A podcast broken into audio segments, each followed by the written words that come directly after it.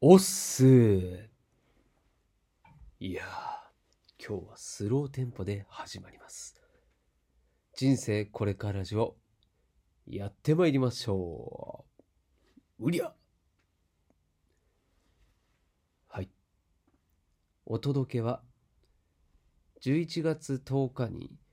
ツイッターの新機能、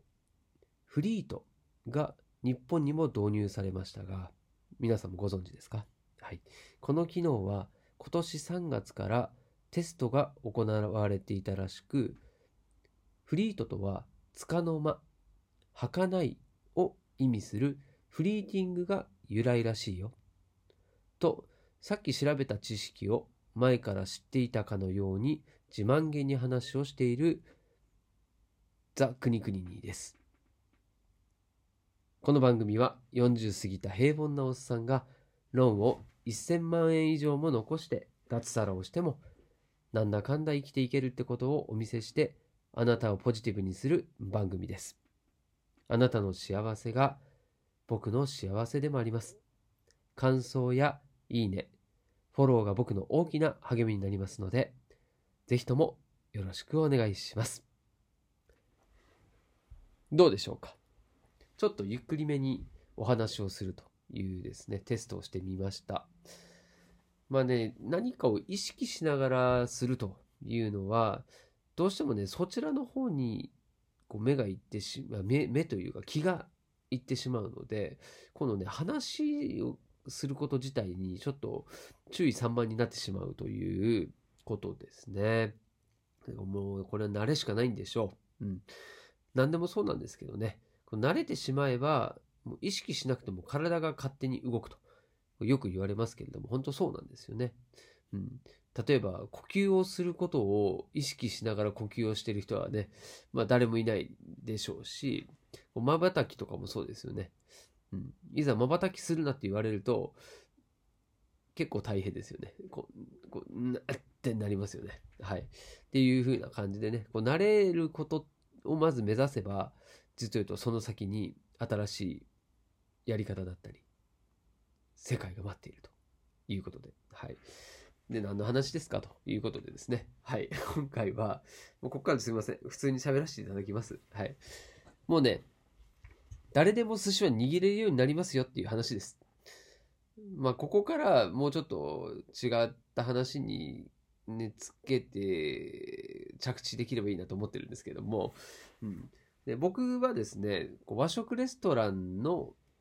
まあこう、寿司を握る仕事っていうのもずっとしてまして、うん、まあ店長の仕事はしてるんですけれども、まあお寿司も握ります。で、最初の、そうですね、それこそ入社してからの何年間ぐらいだろうな、3年間ぐらいは、もう厨房の方でずっと、こう基本をね、みっちり、もう教わってきて、覚えてで教える側になってっていうような経験をしてきているので、まあ、寿司を握ったりするんですよ。ただ、なんかお寿司のね、こう一般的なこうイメージっていうのは、これなんとなくですけどね、なんとなくですけれども、うん、職人さんと言われる人が握っていて、で何年もですね、修行をしてやっと握れるようになるという、こうね、ほんとそれこそ、最初はもうご飯を炊くのからして何年もかかるっていうね、うん、そういう昔ながらの職人さんがこう今はもうイメージとしては強いんじゃないかなと思います。はいまあ、そういうイメージが、まあ、今はですね、やっぱり考え方を変えていかなきゃいけないよというふうに言われてます。ね、ホリエモンの本もなんか出てましたね。はい。まあ、その印象のままでない形に、まあ、僕も今までずっとそういう経験をしていて、うん、ね、僕もじゃあ寿司の職人ですかっていうと違いますよね。はい。もう寿司を握れるようになったのは、本当もう、まあちょっととは言えないですけどね、こう握れるだけであれば、もう本当もう1週間から1ヶ月ぐらいみっちり練習すれば握れるようになるんですよ。うん、で僕の経験上も、えー、アルバイトのですね、高校生とかもお寿司みんな握ってましたし、びっくりしません？その、レストランで食事に来ている人は、お客さんとして来てる人は、職人さんが握ってるってイメージ強くないですか？お寿司。でも実際に裏の方では、実を言うと高校生、若い高校生が握ったりしているということもある。でもこれ別になんかね、高校生握ってますよって言ってるわけでもないので、なんか騙されたって思う人もいるかもしれないんですけれども、ちゃんとね、したものを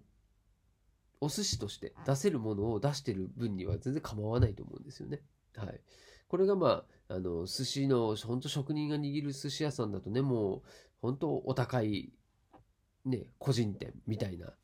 ことありますけれども、まあ、確かにね、あの、これ別に職人さんをディスってるわけではなくて、職人さんの今までのその経験っていうのが、やっぱり形としてああいうお店の中で生かされていて、やっぱりそこでしか食べれないお寿司を食べれるわけですね。はい。だ今回僕が言ってる、この寿司は誰でも握れるようになりますよっていう、ここのポイントっていうのはですね、この職人さんのようなプロ中のプロというわけではなくて、みんなが、え、練習をして、技術自体は、ちゃんとね、僕が教えても握れるようになるんですってことなんですよね。で、問題はその後に、どこまで技術を上げられるかとか、え、希少価値を高められるか。あとはもうお客様に美味しいと言ってもらえる、もうお寿司を提供できるかどうかなんですよね。で、それはその人の努力とか、まあ、知識とか教えてくれる人の、まあ、そういった環境など、様々なことが関係してくるわけで、まあ、結局は自分次第なんですよね。うん。それは寿司を握るっていうことだけじゃなくて、本当ね、僕みたいに飲食店辞めて、こうね、ネットで稼げるようになろうって言って、今はこう、勉強しながらですね、もう一からこうやってるような感じですよ。うん。でもこれも、できるようにはなるんですよね。なるんですけど、その先に、じゃあどれぐらい稼げるようになるの？自分でそれだけで、一人前でこう生活できるまでなるのっていうのは、これ自分次第なんですよね。はい。なので、もうこれ、本当にもう、自分の経験からもそういうお寿司の経験もそうだしで寿司だけじゃない天ぷらの揚げ方もそう。あとはお客様に対しての接客の仕方に対してもそうだと思うんです。クレームの対応一つにしても全部みんなできるんですよね。ただそのできるだけじゃなくてじゃあどれぐらいできるのかっていうところはもっとね自分で追求していかなきゃいけないしと。技術もそう、知識を学んだり、それをどう活かしていくか、伸ばしていくかは、あなた次第ですよ、ということを、まあ、今回お伝えしたかったんですよね。うん、で自分にもですね、これ、喝を入れるつもりで、うん、今回はこんなお話をしたんですけれども、うん、なんかね、